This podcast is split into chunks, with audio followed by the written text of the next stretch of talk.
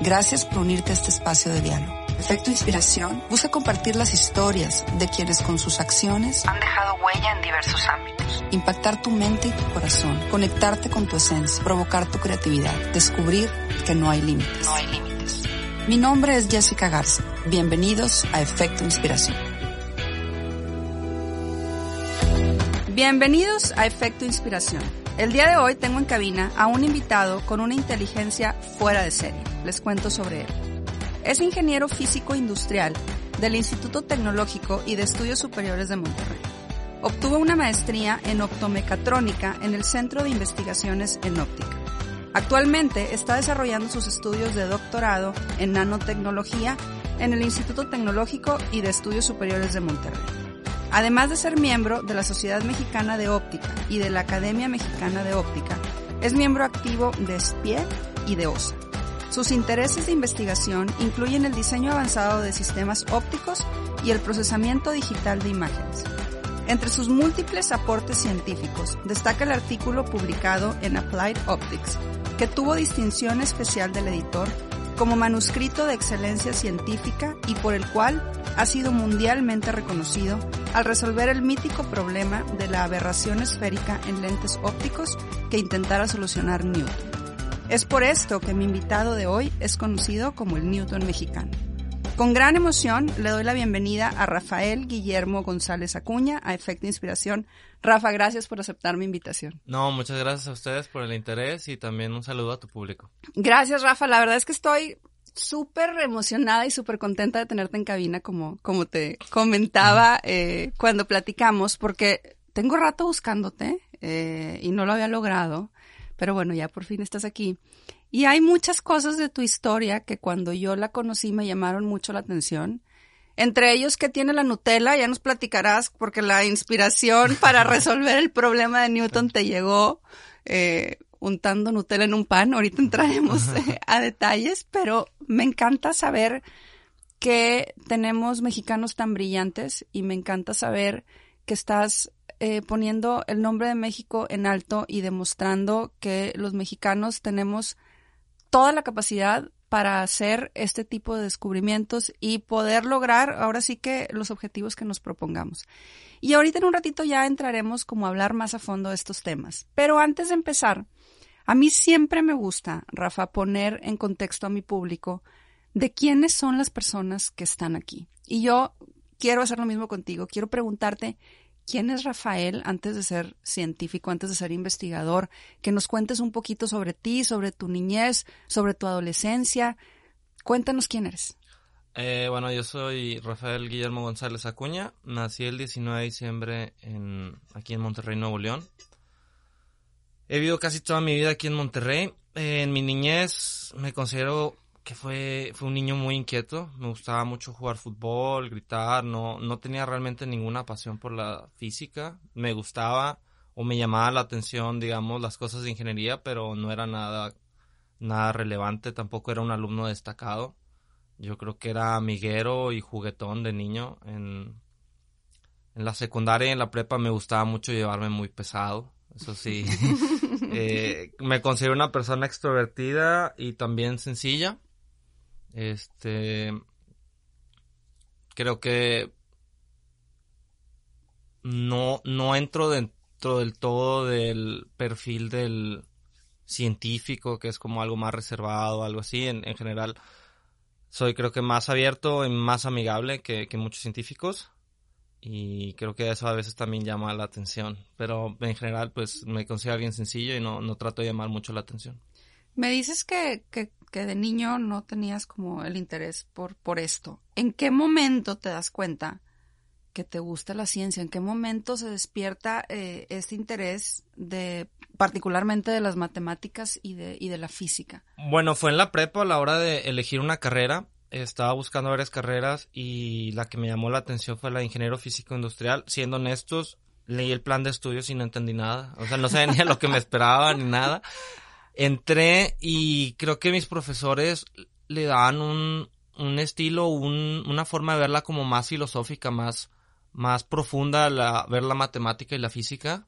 Y eso fue lo que me hizo que me llamara mucho la atención.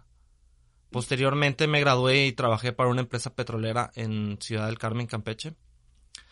Y ahí me di cuenta que tal vez la ingeniería no era lo mío, sino que me gustaban más esas preguntas más profundas que se hace la física y la matemática, ¿no?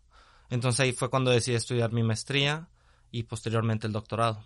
O sea, hasta que terminas tu carrera profesional es cuando empieza como a despertarte este interés por, por la física. Sí, claro, o sea, me, interesaba o, se fue desarrollando conforme iba estudiando la carrera de físico. Ok, ok. Pero en un principio entré prácticamente con los ojos vendados. No, no sabía ni a qué me metía, no sabía que me iba a gustar tanto y que me iba a despertar tanta pasión.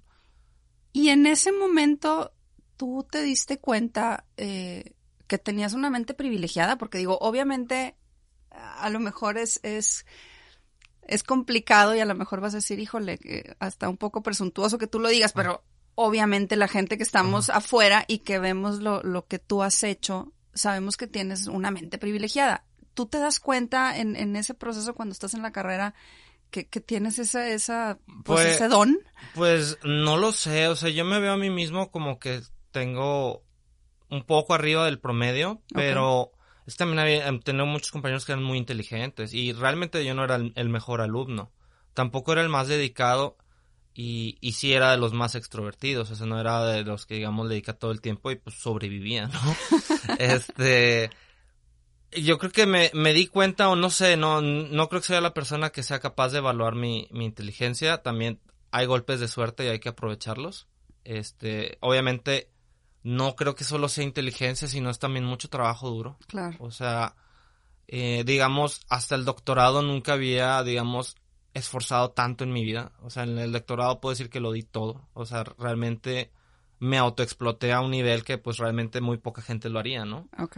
Entonces yo creo que ya cuando llegas a ese nivel de tantas horas, de no sé, trabajar 10 horas diarias durante muchos meses sin siquiera descanso, ahí es cuando empiezas a ver los problemas matemáticos o físicos ya de otra perspectiva porque el tiempo apremia. Entonces yo creo que es una combinación de entre, obviamente sí algo de inteligencia, algo de trabajo y pues también, pues no sé, bendición de Dios o algo así, ¿no? Claro. Bueno, a ver, platícame, Rafa. ¿Cómo nace tu interés en, por los temas ópticos? Porque obviamente tú eh, tienes una trayectoria donde, eh, como leímos ahorita en tu currículum, has hecho diferentes aportes, pero eh, el aporte más importante es, es el de el de la aberración esférica. que ahorita me gustaría que nos platicaras qué es eso, pero ¿en, qué momento nace tu interés por estos temas? Porque tú terminas la carrera y luego te vas a hacer una maestría en optomecatrónica. ¿Cómo nace ese interés? Eh, nace al llevar dos materias en la carrera, eh, teoría electromagnética y la que se llama óptica, tal cual, y se me hizo muy interesante todo, todos esos fenómenos ópticos. Este, y ahí fue cuando me empezaron a llamar mucho la atención. Ya en la maestría llevé un curso sobre diseño de lentes y yo no sabía que era tan interesante la ciencia detrás de las lentes. Entonces hay una manera de, de ver las matemáticas en donde son continuas, deterministas y analíticas, que es el, la manera en la que yo estudio, digamos, las lentes y es la, esa es la matemática que me tiene enamorada. O sea, a mí me gusta la física, pero la física es matemáticas aplicadas. Y dentro de las matemáticas hay ciertas matemáticas que me gustan mucho y otras que realmente no. Por ejemplo, la probabilidad o los sistemas discretos no me gustan tantos como los sistemas continuos. Entonces, toda la parte de las lentes trabaja en sistemas continuos, funciones continuas y eso me, me, me apasiona muchísimo. Me gusta mucho. No, no sé cómo describirlo porque para los gustos los colores, pero tiene algo que me llama mucho la atención, lo que es la matemática continua. ¿En qué momento te haces consciente de que existe el problema de la aberración esférica y por qué decides invertir tu tiempo en buscar la solución? Y también para los mortales como yo, por favor, dinos, ¿qué es la aberración esférica? Ok, este, primero, la aberración esférica es un defecto que tiene la forma de la lente que hace que los rayos de luz que pasan a través de ella no se enfoquen en un solo punto, que se llama foco, sino ese punto es como una región. Y el tamaño de esa región, la idea es que sea lo más pequeño posible. Y Eso es para tener como más precisión. más nitidez. Más nitidez. A, a veces en las, en las imágenes se ven borrosos los bordes. Eso es aberración esférica. Y estamos hablando de lentes... Eh, o de, sea, de todo tipo de lentes. todo, Pueden ser lentes oftálmicos, cámaras, telescopios, microscopios. Todo tipo de lentes la sufre. Ok. Entonces, este, ahí, eh, esa falta de nitidez, hay varios factores o varios tipos de aberraciones, así se les llama. Pero de las principales es la aberración esférica. ok.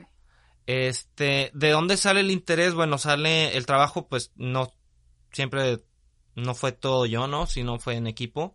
Eh, fue por Alejandro Chaparro Romo, que es mi amigo, y él estaba obsesionado por resolverlo. Él llevaba ya tres años tratándolo de resolver Ok. por su cuenta. Este, yo en ese momento muchas veces me había invitado a, a resolverlo con él, pero yo lo veía como un mito, un pantano, una manera en la que solo iba a perder el tiempo y me iba a frustrar gratis. Y llegó noviembre de 2017. Ajá. Este, ahí estaba a punto de irme de vacaciones. Porque sale los primeros días de, de diciembre, se acaba el semestre. Ujú. Y estaba pensando en qué iba a hacer las vacaciones, en qué, qué, qué temas iba a leer para entretener mi mente. Y en eso él me dice, eh, la, la aberración esférica, ¿no? Estudiala, estudiala. Eh, ¿Tú estoy ya sabías cerca. que existía? Sí, yo sabía que existía. Yo sabía que existía, pero yo lo veía como un pantano. O sea, yo lo veía como, estás perdiendo el tiempo, ¿no? Y dije, bueno, voy a leerlo, voy a, pero sin aspirar a nada. O sea, simplemente voy a leer porque me llama la atención, a ver qué sale, pero no estoy de que yo, Rafael, lo voy a resolver. Nada que ver. O sea, simplemente yo no aspiraba absolutamente nada más que ocupar mi tiempo en algo durante las vacaciones Ok. eh, empiezo a leerlo y naturalmente me empiezo a dar cuenta que muchas de las soluciones aproximadas que se tenían al problema eh, estaban escritas como que de manera, no sé, siento que se complicaban más la, la, la, la vida de lo que era, ¿no? Pero no sabía cómo encontrar ese hilo que, que unía las cosas y eso fue terminó o empezó haciéndose una, una obsesión, ¿no? Entonces empecé a trabajar alrededor de 10 horas diarias O sea, te sin darme cuenta, me atrapó completamente. Sin darme cuenta de que lo estaba, o sea, que era un trabajo, era más como un objetivo, una obsesión y en ningún momento fue como que, ah, me lo voy a plantear, lo voy a resolver, sino era más, ¿por qué esto, por qué esto está así? O sea, ¿por qué, por qué no es como quisiera que fuera? ¿O, o qué hay que no veo? Eh, ilumíname Dios, por favor, no sé, es- aquí hay algo que, que, que aquí hay algo que no me, no me concuerda, ¿no? Y eso poco a poco fue a- con muchas discusiones con Alejandro y llegó por ahí de junio del 2019. O sea, ¿cuánto tiempo No, estuviste? 2000 2018. ¿Empezaste cuándo? En noviembre del De 17, 17, ok. junio del 18. Ok. Eh, para ahí ya habían, digamos, como muchos caminos que ya había descartado, porque ya había intentado, ya había fallado. Y él también, Alejandro, tenía otros muchos caminos, muchos que yo creía que eran inviables, él pensaba lo mismo de los míos, etcétera. Y en eso, una noche, discutiendo con él, ambos somos también de carácter fuerte, entonces si llegamos a una discusión, era normal discutir, inclusive insultarnos varias veces, pero no lo tomamos nunca nada a pecho, o sea, simplemente podríamos decirnos de todo un día y al día siguiente, oye, se me ocurrió esto, ¿no? Y otra vez empezaba de nuevo, ¿no? Entonces, en esa vez, este, llegamos a una discusión, no, no llegamos a nada después de la discusión, él se fue enojado, yo me fui enojado, eh, para eso todo esto fue en línea, o sea, porque él vive en Estado de México. Ok. Este, yo me voy a dormir a mi, a mi cama. En mi cama, pues yo estaba muy ya muy acostumbrado a pensar siempre en el problema, entonces mis sueños también eran relacionados a eso, ¿no? Entonces me levanto, voy caminando hacia la cocina en la mañana y me estoy preparando un desayuno con un, pues, un pan con Nutella. La verdad es que soy muy perezoso para muchas cosas, entonces por eso como cosas simples, no sé, Ajá. puede ser que ni desayune, Ajá. porque no es porque no tenga hambre, sino es que me da flojera hacerme desayunar. Ajá. O, o simplemente cosas simples, no sé, alguna, un cereal o a lo mucho un sándwich, es muy elaborado, ¿no? Entonces en ese momento estaba haciendo mi pan de, con Nutella y, y de repente mm, grité una mala palabra. Dije, madres, o sea, ahí está, ¿no? O sea, era como que era la solución que quería. Pero de repente te llegó así como la iluminación. Pues yo creo que eso pasa cuando estás pensando en una cosa todo el tiempo y, y, como que tu cerebro, aunque estás haciendo otras cosas, en este caso yo el pan con Nutella, estaba, digamos, pensando todavía, ¿no? Como que se queda ahí ciclada la mente. Ok. Y en ese de repente fue como que, wow, lo vi, me atraganté el pan, tomé leche y subí corriendo a mi cuarto, llego, lo programo, me doy cuenta que, que, que, que era lo que, que estaba buscando y, y me entra un vértigo enorme y empiezo a brincar como loco en mi cuarto, pero también me entra un miedo y un pánico enorme de que, pues, o sea, igual y parece que sí es verdad, pero no es, ¿no? O sea, como que tienes que checarlo.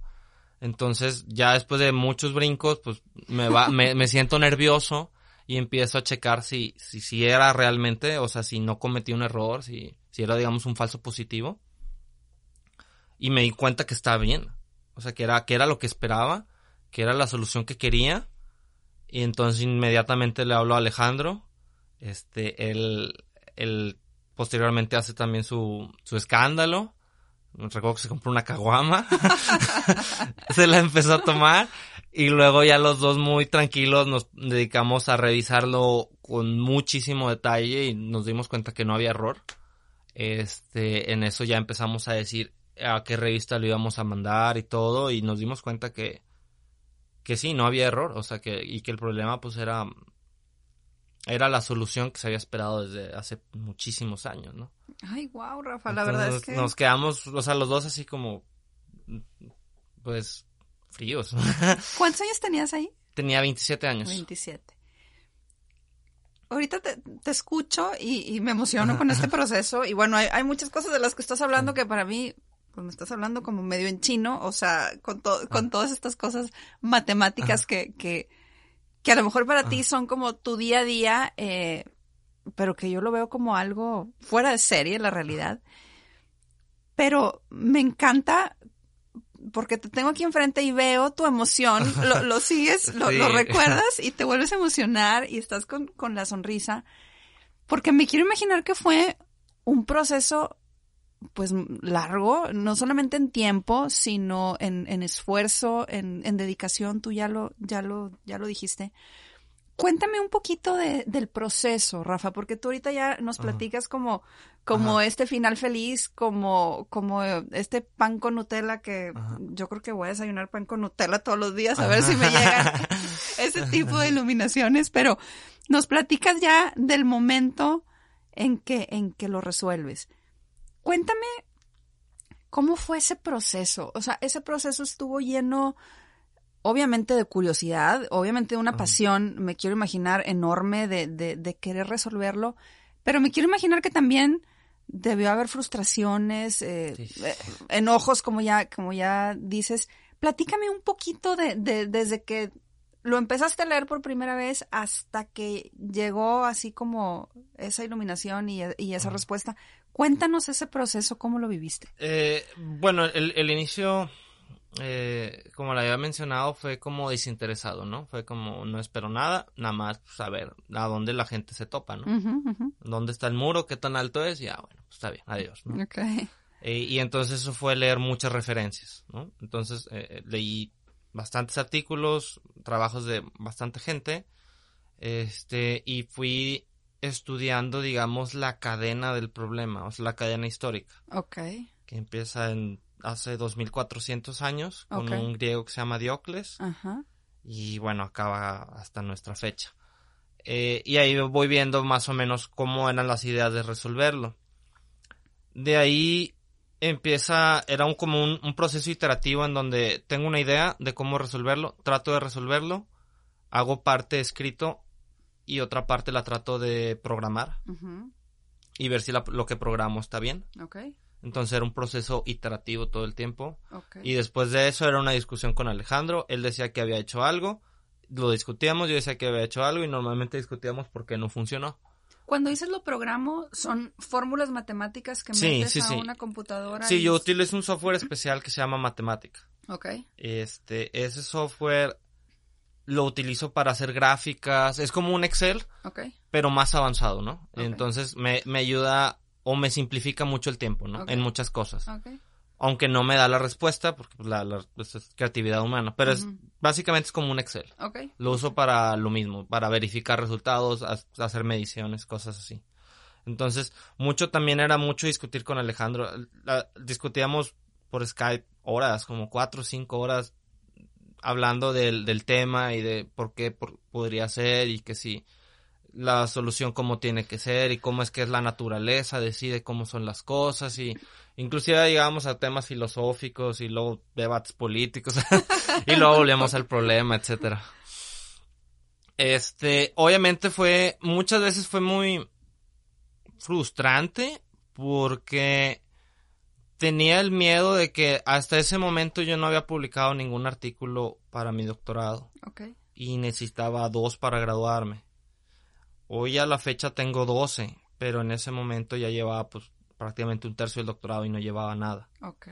Entonces, yo mm, mencionaste al principio que si yo me di cuenta que tenía un talento o era como más inteligente, o sea, yo la verdad en ese momento no pensaba, pensaba todo lo contrario, ¿no? Ajá. Y entonces me, me da como mucha incertidumbre de sigo aquí, realmente soy eh, apto para esto, o sea, porque se ve que no he publicado ningún otro artículo y no tengo idea certera de que vaya a hacer esto, ¿no?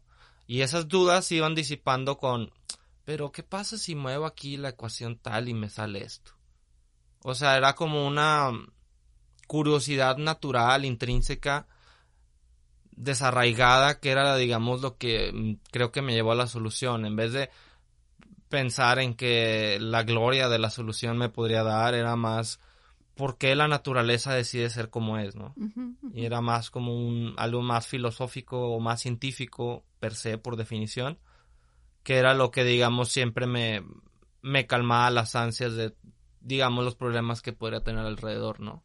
Entonces era era de muchísima paciencia, era estar sentado inclusive mucho tiempo ver una ecuación y y, y tratar de en tu mente ver qué, qué, qué te quiere decir, porque no es como que tú me pones una ecuación y digo, ah, esto te quiere decir esto, o sea, si al- no, o sea, lo tengo que como pensar mucho, reflexionar y muchas veces esos pensamientos son erróneos y te llegan a puras conclusiones donde solo pierdes el tiempo, pero pareciera que pierdes el tiempo, pero el tiempo apremia porque tanto, tanto, tanto análisis, tu cerebro va madurando respecto a cómo piensa en el problema o cosas así. Entonces, creo que eso fue fundamental y mantener la paciencia. Es mucha, mucha paciencia y, y mucho desinterés. O sea, desinterés en el aspecto de que no tienes que dar resultados. O sea, no, nadie lo ha resuelto en tanto tiempo, no, no tienes que ser tú. O sea, no es como... A veces yo creo que vimos es todo es para mañana, ¿no? O todo es para hoy, ¿no? Tú- todo acelerado, ¿no? O sea, la, la ciencia no es así o un problema no es así. O sea, los problemas esos no les importa quién eres Ok. No les importa nada más que lo resuelvas, ¿no? Y ya tú sabrás tus estrategias, cómo lo haces, ¿no? Entonces presionarte y cosas así no sirve de nada. Eso no va a hacer que el problema sea menos difícil. O si tienes contactos, amigos, etcétera, tampoco sirve de nada, ¿no? O sea, es, algo muy, muy personal. Es entre tú y el problema. Y es simple, ¿lo puedes resolver o no? Entonces, la única estrategia es la paciencia. Desarrollar mucha, mucha paciencia. Y eso que me considero una persona hasta bastante impaciente en muchas cosas, pero ahí tuve que aprender a ser muy paciente y dedicarme a que, pues, sabes que la cosa no va a salir, igual y no sale, pero igual y sale algo que me llama la atención. Wow. Eh, me encanta lo que, lo que escucho ahorita que te, pues que te oigo que hablas, porque veo como mucha pasión en, en, en ti, mucha curiosidad, que eso, eso, eso está padrísimo, porque veo una curiosidad sana en el sentido de que pues no buscabas ni ser famoso, ni hacer dinero, ni que te dijeran el Newton mexicano, sino buscabas realmente saciar como esa curiosidad de, de resolver un problema que estaba ahí eh, pendiente. Y eso me hace eh, preguntarte lo siguiente. ¿Qué ha representado para ti, Rafa, romper eh, paradigmas y demostrar eh, el talento de los mexicanos a nivel mundial? Porque este, eh, esta solución de este problema te ha llevado a que tengas el foco del mundo entero eh, en, en, en ti Y a mí me llama mucho la atención, yo te lo decía ahorita fuera del aire, cuando yo te busqué, a mí la gente me decía, Jessica, no lo vas a encontrar. Obviamente ha de estar en Estados Unidos o en Canadá o se lo, se lo han de haber llevado a otro lado, a otro país donde, donde a lo mejor la ciencia está más desarrollada. Y, bueno, a mí me encantó que estás aquí, que estás, que estás en México y que todos tus aportes son desde tu país y que todos tus estudios son en tu país. ¿Qué significa para ti haber roto todos esos paradigmas? ¿Qué significa para ti poner el, nombre de, México en alto? Eh, yo creo que eso de que los mexicanos no pueden o demostrar que sí pueden y así, o sea, eso yo no, para mí no tiene ningún valor, ¿no? O sea, eh, no es si somos mexicanos o somos peruanos o chilenos o suecos o congolenses, lo que sea, o sea, todos somos humanos y el tiempo apremia, ¿no? O sea, la gente que le hubiera dedicado a hacer algo, sea mexicano o no lo sea, y tiene la paciencia, tiene la pasión, tiene la perseverancia y está dispuesta al sacrificio, lo va a lograr, ¿no? O sea, si es mexicano o no es mexicano es lo de menos, ¿no? O sea, así, así lo veo y, y creo que eso se puede extrapolar en todo. O sea, no, no creo que seamos menos capaces ni que seamos más capaces que otros. Simplemente se llama trabajo. O sea, si tú trabajas, si tú te dedicas, si tú te esmeras y lo haces por la pasión misma, no por lo que te deja, sino por lo que buscas, o sea, por esa, digamos, curiosidad natural las cosas yo creo que se van a empezar a dar, tarde o temprano, porque el tiempo apremia. Y creo que eso es en todas las disciplinas, en todas las nacionalidades y en todas las épocas. Tienes razón. La verdad es que me, me, me enorgullece eh, ver tu sencillez. Eh, la verdad es que el, el despertar la curiosidad en, en, temas tan complicados a veces o al menos yo a veces lo, relacionaba o lo relaciono con, con gente como muy adulta. Y yo te veo a ti súper joven, a los 27 años haciendo estos descubrimientos. ¿Cómo logras eh, como llevar de la mano esa juventud que, que tú tienes? Porque me dices que, que, te sales como un poco del molde del científico, que eres un chavo que habla y abierto y demás. ¿Cómo logras como llevar de la mano eh, esa vida eh, de un chavo normal, de un joven normal, con estas eh, curiosidades en temas tan complejos? Porque a lo mejor para ti, en tu mundo, lo ves como, pues es, es, es, parte de lo que te gusta, pero, pero a lo mejor en, en, en el mundo de los jóvenes no es común estar como inmerso en estos temas. ¿Cómo, ¿Cómo llevas de la mano esas, dos, esas dos partes? Mm, bueno, obviamente he hecho muchos sacrificios. O sea, ha habido muchas fiestas o lugares que he querido ir y no fui por dedicarme. Eh, pero también marco mucho la pauta en cuando estoy trabajando y cuando estoy en tiempo libre, ¿no? O sea, si, si tengo que tirar flojera, tiro toda la que pueda, ¿no? O sea, sí, sí, este, tengo que trabajar, no, no quiero ninguna distracción. Muchas veces trabajo de noche porque así nadie me contacta o no hay nada que me, me esté eh, distrayendo, ¿no? Y cuando me tengo que distraer, pues simplemente me distraigo. Una cosa padre es que como nací aquí, he vivido casi toda mi vida aquí en Monterrey, pues mantengo amigos desde el kinder, ¿no? Pues ahorita ya tenemos más de 25 años de ser amigos, etcétera. Y siempre hemos sido, digamos, los mismos grupo de amigos de tantos, de tantos años que es como que se vuelve muy natural y todo. Y realmente no, no ha cambiado nada a lo largo de los años más que crecimos. Claro. Entonces creo que, pues sí mantengo ese balance, pero también trato de no perder el tiempo. O sea, mm, no sé, siento que con redes sociales puedes perder mucho el tiempo. Y trato de que aprovechar el día. ¿Cuál es el ingrediente que, que, tiene esta profesión que te hace disfrutar eh, tanto lo que haces y que hace que cada vez que hablas del tema se te ilumine la cara? ¿Qué, cuál, es, ¿Cuál es ese ingrediente eh, que tiene la ciencia, que tienen eh, las matemáticas, para que disfrutes tu, tu profesión como investigador? Mm, yo creo que lo que más tiene es que es muy profunda. O sea, son, son preguntas muy, muy profundas y sus bases también lo son, ¿no? Porque inclusive una definición tal cual como de matemáticas, hay gente que dice que es un lenguaje, otros que es una herramienta, otros que es un descubrimiento, otros que es una mm, invención. Y te pones a preguntar y son, terminas como filósofo, ¿no? Entonces todas esas cosas me llaman mucho la atención porque al final de cuentas lo que tratas de modelar, sea óptica o sea lo que sea, quieres modelar el comportamiento de la naturaleza y quieres saber por qué la naturaleza es así, ¿no? ¿Qué mm. hace que la naturaleza sea así? ¿Por qué tiene esas características? ¿Por qué de repente naces, estás en un mundo, etcétera, y ves ciertos eh, patrones que se repiten en la naturaleza siempre? ¿Y por qué existen los patrones? ¿O por qué la naturaleza es así? ¿No? Sin entrar en otros temas inclusive más profundo de pues, el significado de la vida o así.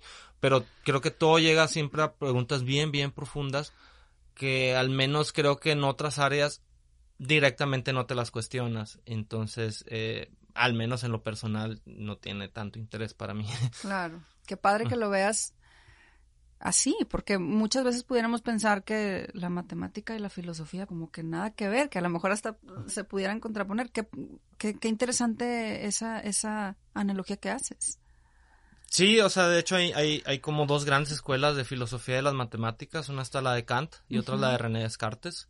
Kant dice que es una invención en resumidas cuentas. Ajá. Y Descartes dice que es un descubrimiento, ¿no? Entonces, Descartes dice, bueno, tú te imaginas un triángulo en tu cabeza, pero el triángulo realmente no existe. Pero a pesar de que tú te lo imaginas, todas las propiedades que tiene un triángulo, como, no sé, la suma de los ángulos es 180 grados, etcétera, ya están ahí, a pesar de que tú no seas consciente de que las tiene. Y es cuando dice esa escuela, o sea, esto no es un invento, o sea, un invento, digamos, tú estás como consciente de, de las propiedades del invento, ¿no? Porque pues, al final de cuentas tú lo sacaste, pero aquí es como que las propiedades ya están ahí.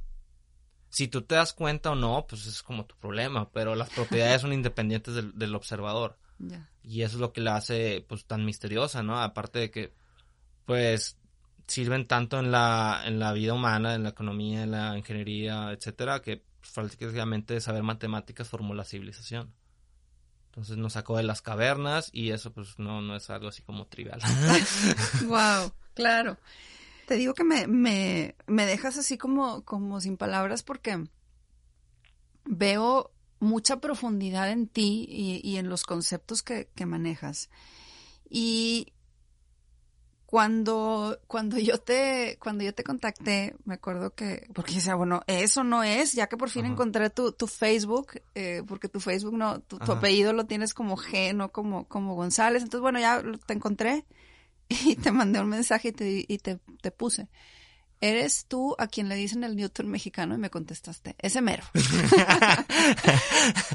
Quiero que me digas, ¿qué significa, qué sientes cuando te dicen que eres el Newton mexicano. O sea, que, que obviamente ahorita fuera del aire me decías tú, no, bueno, Newton eh, está impresionante, pero ¿qué sientes tú, Rafa, en, en, en que te hayan puesto ese apodo? O sea, wow, no creo que haya mucha gente que, que tenga como, como ese apodo de, de, de, un grande como, como fue él. Eh, y tú eso eres aquí para, para la gente, el Newton mexicano. ¿Qué, ¿Qué significa para ti que te comparen con un personaje como él? Eh, o sea, una comparación seria, no, no tengo ninguna posibilidad. O sea, él simplemente está a otro nivel. Simplemente está muy, muy por arriba. Es más, yo creo que prácticamente ningún premio Nobel estaría al nivel de lo que él está. O sea, entonces yo me lo tomo a la ligera, ¿no? Para mí es como broma o burla, porque yo sé que él está a un nivel absurdamente alto. Este, entonces yo no, no me creo Newton. sé que estoy absurdamente lejos de ser como él. Eh, si él no resolvió el problema, pues también el video hace 350 años, ¿no? no, no y aparte resolvió muchísimos otros problemas más importantes inclusive, ¿no? Entonces yo me lo tomo a la ligera, lo veo como una broma y, ya, o sea, simplemente me, me voy en el, en el juego si alguien, porque si ha habido gente que le molesta que me llamen así, pues yo le digo, pues, pues está bien, o sea, solo es juego, ¿no? Y pues cualquier comparación estricta, obviamente ya sabes quién es el ganador, ¿no? O sea, es decir, Sirisac sin ninguna objeción ni nada, ¿no? Un unánime. Me encanta tu humildad. Eh, eh, creo que eh, esa es la clave de estar donde estás, de haber hecho este aporte tan importante. Ahorita decías que tienes 12 más, o 15? 12, artículos. 12 artículos más. No me quiero ni imaginar qué, qué, qué, qué son. ¿Nos podrás dar como un adelanto de, de qué otros descubrimientos vas a hacer? Eh, eh, o sea, son, son todos relacionados al problema, digamos, base. O sea, porque cuando lo resuelves, este, se te abren las puertas a muchos otros problemas, ¿no? Ok. Entonces, pues dije, ah, encontré este, puedo encontrar este otro y este otro más, ¿no? Entonces, todo está muy relacionado, entonces como que todos van en grupo. Ok. Entonces, son prácticamente el mismo tema, la misma área y, esa es la idea. Este, este descubrimiento, Rafa, que hiciste, o esta solución de, de este problema de la aberración em, esférica, ¿Ya ha sido aplicada? ¿Ya la aplicaron en, en, los diferentes lentes? ¿O, o cómo, cómo, es ese, ese proceso? ¿La, ¿Es tuya la patente? ¿Tú, eh, ¿Cómo funciona? No, no tiene patente porque es una ecuación. Las ah, ecuaciones no se patentan. Entonces, eh, por ahí, este, que se haya aplicado, bueno, eh, a raíz de todo esto me, me contactó la Universidad de Oxford en, en, pues, en Inglaterra y me dijeron que si podían diseñarles una lente para un microscopio de celular. O sea, la idea es tener una lente afuera y la pones en tu celular y ya lo haces microscopio a, grandes rasgos y en eso utilizamos la, la, la lente. Este, dieron los resultados esperados. Y bueno, sé que algunas compañías de diseño de lentes eh, están interesados en implementar la, ecuación. ¿Pero tú les tienes que dar permiso o cómo funciona? No, no, no, la, ecuación es de dominio público. O sea, porque es algo, no, no es una metodología para crear algo, ¿no? Es simplemente una ecuación que describe algo. Y esa es de dominio público por definición, ¿no? Entonces, eh, no, no tiene patente. Pero bueno, esos digamos son los eh, ejemplos, este, aplicados que hay. La verdad es que es, es es un mundo fascinante a como lo, a como lo veo, Rafa. Creo que el, el hecho de que puedas construir eh, pues este tipo de, de, no sé si llamarle cosas, no sé si llamarle eh, ecuaciones, pero que, que, puedas construir, creo que lo, lo, lo, dejo así abierto, el hecho de que puedas construir, de que puedas crear es, es un regalo eh, que, que te da la vida y a mí sí, yo sé que ahorita decías que no importa si eres mexicano o chino o cualquier nacionalidad, pero a mí sí me da mucho orgullo que seas mexicano. Y a mí sí me da mucho orgullo eh, que, que, que, haya sido un mexicano. Entiendo que puede ser cualquiera, lo, lo, lo, entiendo perfectamente, pero a mí me llena de orgullo que, que, que existan mexicanos como tú con esa humildad, con, con, con esa seguridad y, con esa inteligencia. Eh, si yo te pregunto, Rafa, ¿cuál es el sueño que tienes en tu corazón para los próximos años eh, de tu vida? ¿Cuál sería? Eh, yo creo que me gustaría robustecer la teoría. O sea, llegar hasta los límites de ella misma porque al resolver el problema también se puede ampliar como un nuevo paradigma y me gustaría explorar todos los detalles de lo que pueda sacar de esa ecuación porque siento que es muy misteriosa, ¿no? Y eso me, me intriga mucho porque pues el primero que se le ocurrió el problema fue un griego eh, hace 2400 años, ¿no? Y de ahí pasaron grandes como Newton, el mismo Descartes, Euler, Levins, Gauss, Maxwell, muchos de ellos. Y se me hace como, como un, no solo un regalo de Dios, sino también una misión, como que quiero que estudies esto o algo así, ¿no? Entonces eso es lo que a mí en lo profesional me, me llama mucho la atención hacer los próximos años. O sea, quiero saber todas las propiedades matemáticas que tenga esa cosa. Wow, me, me, encantó, me encanta el, el ¿Cómo lo pones como un regalo de Dios y como una misión? Sí, no, claro, o sea, porque como mencionaba, yo no me creo ningún genio ni nada, o sea, por mí dijo, pues toma chango tu banana y dale, ¿no? O sea, literal es un regalo de él, o sea, yo no, no me, o sea, me siento artífice porque pues, sí, o sea, está mi nombre ahí, pero pero no, o sea, es que es fecha que todavía no lo dijeron, ¿no? O sea, que me digan, pues, lo de Newton, etcétera. Si no me, si me lo tomo a la ligera, pues me río, y etcétera. Pero ya una reflexión más profunda, sí me, me deja frío. O sea, me, me, me quedo así como que, wow, o sea, ¿y esto cómo, de dónde, cuándo? O sea, no... Porque, o sea, mi historia no es la del niño genio ese que se graduó a los 16 años de doctorado y sabe como siete idiomas y cosas así. O sea, no, no era algo que yo me esperara en mi vida. Y es que las cosas que uno a veces menos busca y, menos espera te llegan en el momento pues que jamás te imaginaste y de, y de una forma repentina, ¿no? Sí, la verdad que sí. Pero bueno, tú también, tú también lo dijiste. O sea, una cosa es el regalo de Dios, que eso no hay duda, y otra cosa es el trabajo que has hecho. Tú al principio me decías es, es una combinación, ¿verdad? Sí, claro, Entonces, creo que el que tú la hayas entendido así, el que tú veas y hayas podido identificar ese, ese regalo de Dios y ese don y esa misión de la que tú ahorita hablas, con el trabajo hizo una combinación explosiva. la verdad. Y, y para mí, Rafa, eh, ha sido un privilegio tenerte aquí en, en, el programa. Como te dije desde el inicio, batallé mucho para conseguirte, pero qué, qué, gusto. Eh, poder platicar con una persona con tu humildad, principalmente, yo, yo me quedo eh, con muchas cosas, me quedo con una persona sumamente inteligente, me quedo con una persona sumamente curiosa, pero principalmente me quedo eh, con una persona con una humildad fuera de serie y eso te lo aplaudo, te, te lo reconozco y, y, y, te agradezco que, que pues que seas efecto inspiración, porque eres, eres, eres una inspiración para toda la gente que no solamente quiere eh, dedicarse a la parte de las matemáticas o de la ciencia, para la gente que quiere, eres una inspiración para la gente que quiere descubrir cuál es su pasión y trabajar en ella. Entonces, te lo agradezco de verdad. No, pues muchas gracias por los halagos, la verdad no, no sé qué decir.